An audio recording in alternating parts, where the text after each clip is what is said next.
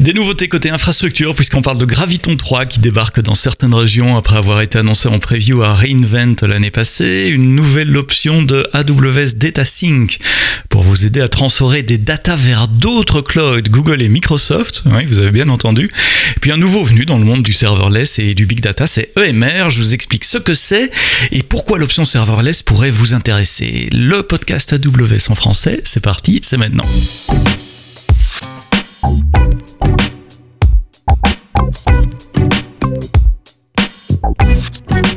Bonjour, merci d'être de plus en plus nombreux à nous écouter euh, dans ce rendez-vous qui devient habituel pour certains d'entre vous, hein, vendredi matin, nouvel épisode euh, du podcast avec euh, une semaine sur deux un retour d'expérience d'un de nos partenaires ou clients, et puis une semaine sur deux, ben, moi tout seul qui essaye de débriefer les dernières nouveautés, les dernières news d'AWS que j'ai compilées, goupillées pour vous tout au long des, des deux dernières semaines. Merci de continuer de vous abonner, de nous laisser vos feedbacks dans les applications de podcast.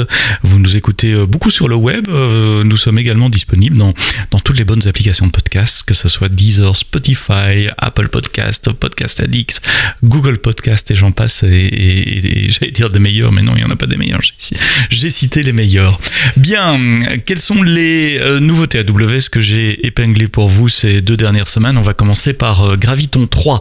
Graviton, vous savez, ce sont des processeurs conçus par AWS autour d'une architecture ARM qui offre un meilleur ratio prix-performance que, que, les générations euh, précédentes équivalentes sur base de processeur x86. Ça veut dire que euh, pour le même coût, vous avez plus de performance ou pour la même performance, ça coûte un, poil moins, moins cher. Euh, on en est à la troisième génération de processeurs Graviton avec ces processeurs Graviton qui offrent 25% de meilleur ratio coût-performance par rapport à la génération.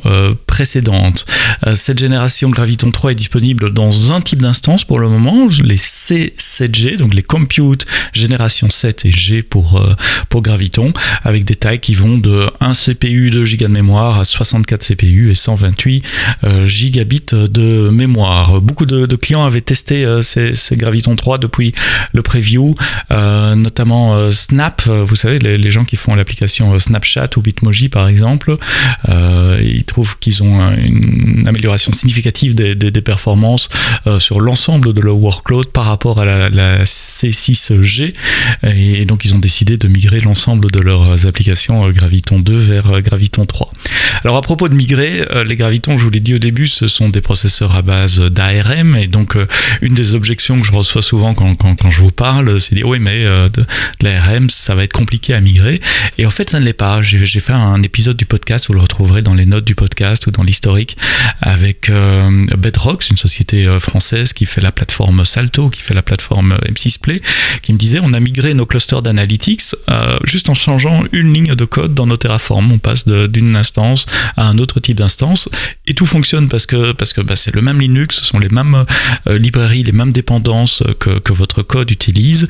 Et votre code à vous, s'il est écrit en Java, en Python, en, Node.js, euh, il ne doit même pas être compilé, il peut s'exécuter tel quel sur euh, ARM pour autant que vous lié la bonne version de Python, de Java ou de Node sur, euh, sur vos instances.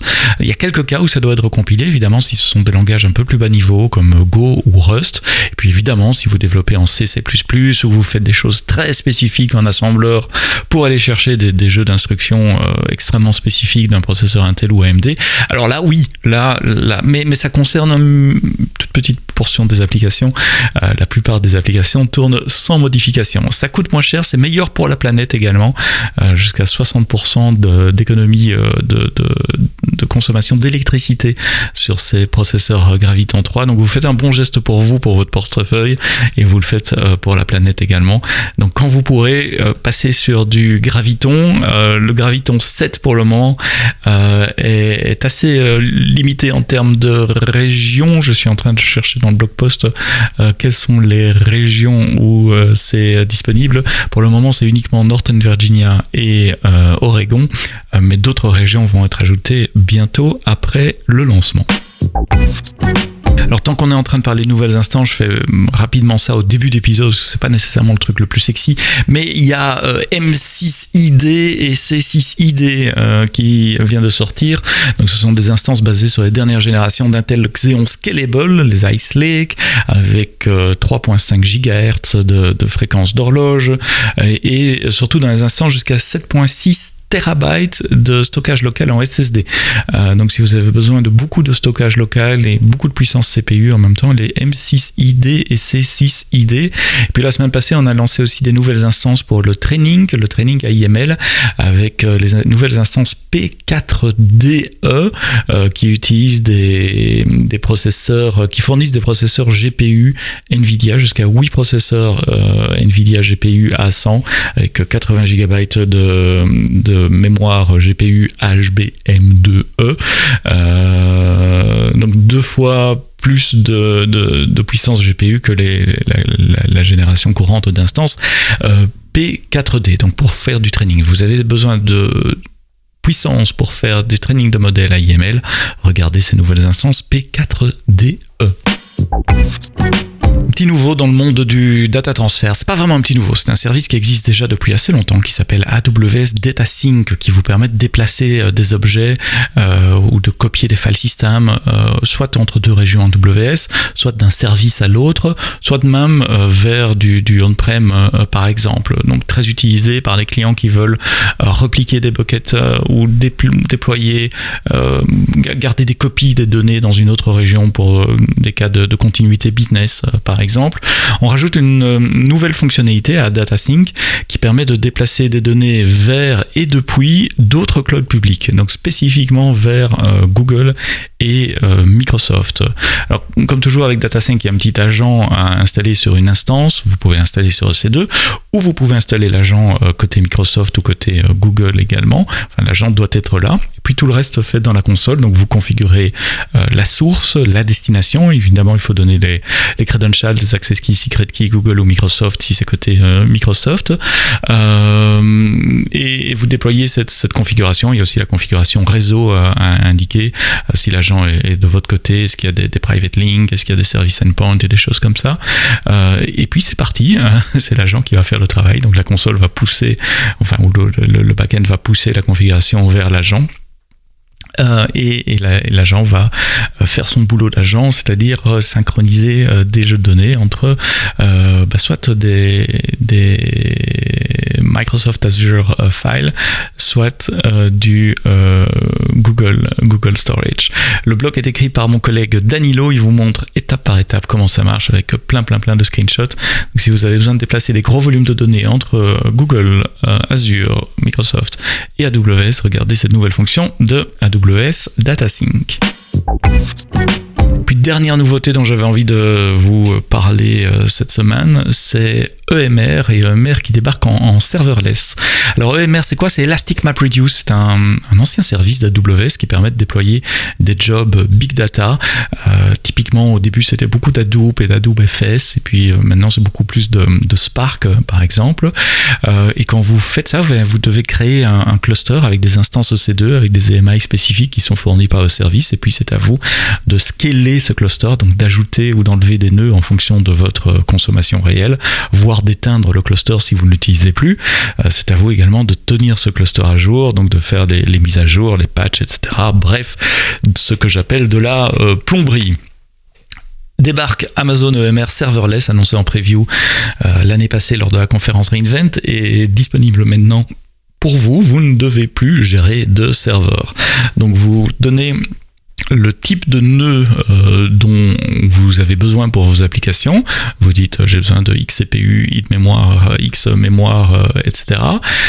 Et EMR Serverless va instancier ces nœuds automatiquement pour vous, les arrêter automatiquement s'il n'y a pas de jobs qui sont soumis à votre cluster et les redémarrer automatiquement si jamais il y a un job qui est soumis au cluster. Donc la partie calcul du cluster va scaler jusqu'à zéro, s'arrêter éventuellement euh, si vous n'en avez pas besoin et, et, scaler extrêmement rapidement. Donc il y a beaucoup de jobs qui sont euh, soumis. Euh, nous allons créer automatiquement, le service va créer automatiquement plus d'instances, mais ça sera tout à fait transparent pour vous puisque c'est un service serverless. Vous n'avez plus à gérer ni la configuration du serveur, les EMA et les mises à jour, ni la scalabilité de l'ensemble du cluster. Côté stockage, évidemment, on utilise S3, la, qui est déjà serverless et donc ça vous permet de faire une, un cluster de calcul euh, et d'analyse big data entièrement en euh, serverless euh, dans le cloud. C'est mon collègue de Corée, Chani Yoon, qui a écrit le blog post. Et je vous mets également les liens dans les notes du podcast si vous voulez aller un peu plus loin. Aussi avec Force Screenshot, vous verrez comment vous pouvez configurer cela, comment l'utiliser également à partir de la ligne de euh, commande. C'est un service régional, donc il va aussi automatiquement tenir compte des zones de disponibilité. Si jamais une zone de disponibilité viendrait à ne pas être disponible, c'est le service qui s'occupe de redémarrer vos nœuds automatiquement dans les autres euh, zones de euh, disponibilité. Amazon EMR serverless est disponible en Northern Virginia, Oregon, en Irlande, à Tokyo pour le moment. Et puis comme d'habitude, la liste va s'allonger avec le temps. Voilà, c'est tout pour ce What's New enregistré très tôt le matin, le vendredi 3 euh, juin 2022. Euh, J'avais deux blog posts, un avec un nouveau service et avec une nouvelle fonctionnalité qui devait sortir cette semaine aussi. Ils ont été retardés à la semaine prochaine, donc je vous en parlerai dans le euh, prochain épisode du podcast AWS en français, dans le prochain qui parle des nouveautés, c'est-à-dire dans deux semaines. La semaine prochaine, on parlera de Trésor, une banque à ce service qui tourne sur AWS. Trezor, c'est une start-up française avec laquelle euh, j'ai eu l'occasion euh, de m'entretenir il y a euh, quelques semaines. Rendez-vous vendredi prochain pour ce nouvel épisode du podcast AWS en français. Profitez du long week-end, profitez de la semaine, du beau temps, s'il y a du beau temps là où vous êtes. On se retrouve vendredi prochain. Merci d'avoir écouté jusqu'au bout. Et d'ici là, quoi que vous fassiez, quoi que vous codiez, codez-le bien.